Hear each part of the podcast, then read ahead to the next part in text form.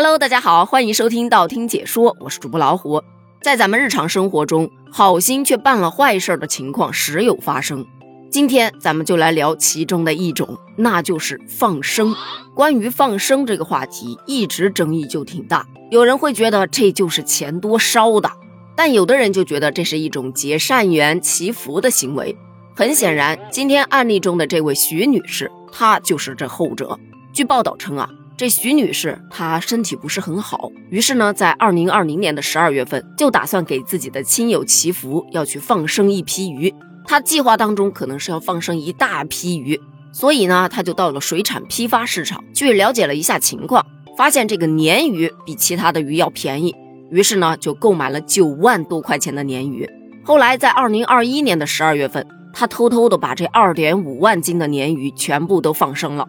结果却出现了大量的死亡，渔政部门耗费了十天的时间才把这些鱼的尸体打捞完成。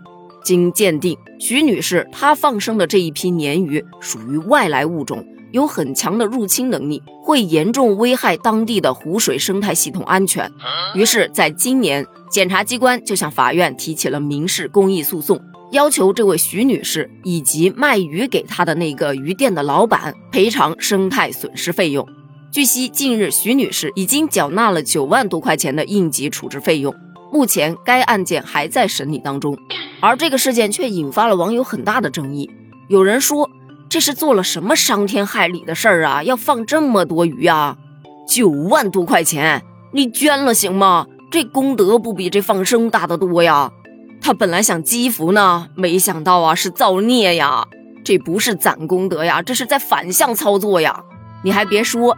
今年就这种奇葩操作的人还真不少，比方说，在今年的七八月份，就有很多起放生鳄雀鳝而引发的危机，当时甚至有地区抽干湖水来抓鳄雀鳝，整个抓捕过程还进行了全民直播，当时热度非常的高，很多人都在谴责。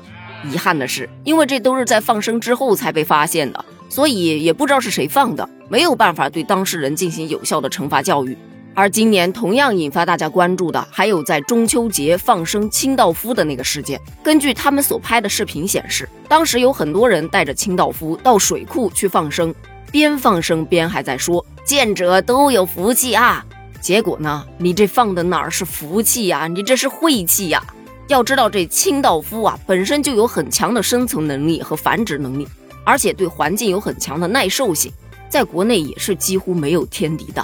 值得一提的是，它还有食卵特性，只要有它的存在，该河流中的鱼卵是难以存活的，从而就会导致鱼急剧减少，严重破坏生态链呐。不过这个事件让人舒服一点的就是，它是有后续的，官方罚了这放生的人二点八万元，而且责令他在七日内全部把它捞出来。所以说呀，你放生点啥不好？你要放生这些外来入侵物种，损人不利己，不是吗？在我国，随意放生这些外来的入侵物种或被追究刑责的。而且据统计，我国已经成为了外来物种入侵最严重的国家之一，外来的入侵物种已经高达了六百六十多种。所以，你如果说非要去放生，那一定要先去查清楚这个东西它到底能不能放。而关于放生的争议问题，一方面呢是他放了不该放的，另一方面呢，则是有些人放生的东西却让人无法理解。比方说，在广西曾有一群穿着救生衣的男男女女，一边虔诚地唱着佛经，一边将手中的盒装牛奶剪开，倒入了浑浊的江水当中。放生牛奶可还行？